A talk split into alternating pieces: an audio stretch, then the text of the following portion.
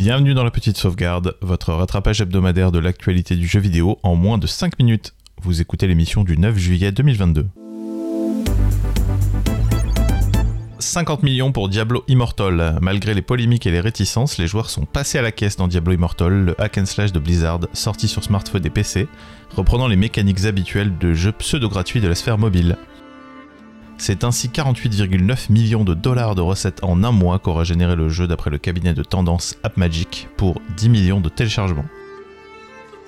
Un chiffre qui confortera certainement le groupe Activision Blizzard King dans son modèle économique. A noter que ce même modèle économique à base de jeux de hasard vaut aussi à Diablo Immortal d'être interdit d'exploitation en Belgique et aux Pays-Bas. 50 millions aussi pour Fall Guys, le Battle Royale coloré façon Interville qui vient tout juste de passer au modèle gratuit le 21 juin, annonce fièrement avoir passé la barre des 50 millions de joueurs. Bon choix pour Mediatonic son développeur et Epic Games son éditeur, car ce changement de modèle économique fait revenir les joueurs sur un titre qui commençait un peu à s'essouffler depuis son succès phénoménal en 2020.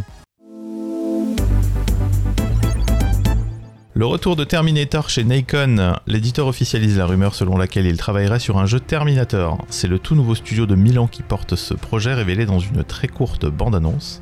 On n'y apprend absolument rien sur le jeu si ce n'est qu'il s'agirait d'un jeu de survie, sans plus de détails. Les fans de la licence devront donc s'armer de patience pour voir débarquer un jour ce Terminator Survival Project. Licenciement chez GameStop, le groupe américain propriétaire de Micromania Zing en France annonce le licenciement au bout d'un an de son directeur financier remplacé en interne. Ce départ s'accompagne d'une vague de licenciements d'employés dont le nombre n'est pas communiqué par GameStop. Le géant américain a annoncé une perte nette de 158 millions de dollars au début de l'année, il faut croire que son modèle économique ne fait plus recette, puisque GameStop annonce également sa volonté de se lancer sur le marché du NFT et du blockchain gaming, visiblement la solution ultime à tous les problèmes du monde moderne. Pas d'informations sur l'impact de ces sujets en France chez Micromaniazing notamment.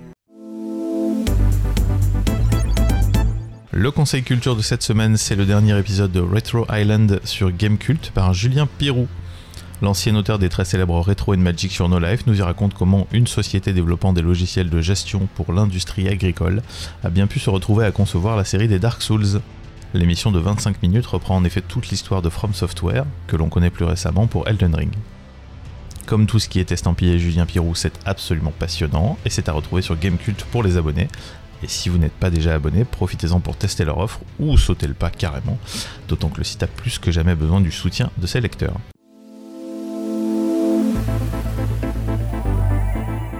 Très peu de sorties cette semaine, c'est normal, on est en juillet, c'est plutôt creux.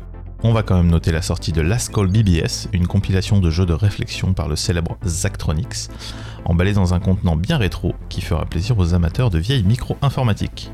On se retrouve la semaine prochaine pour votre revue de l'actualité du jeu vidéo en moins de 5 minutes.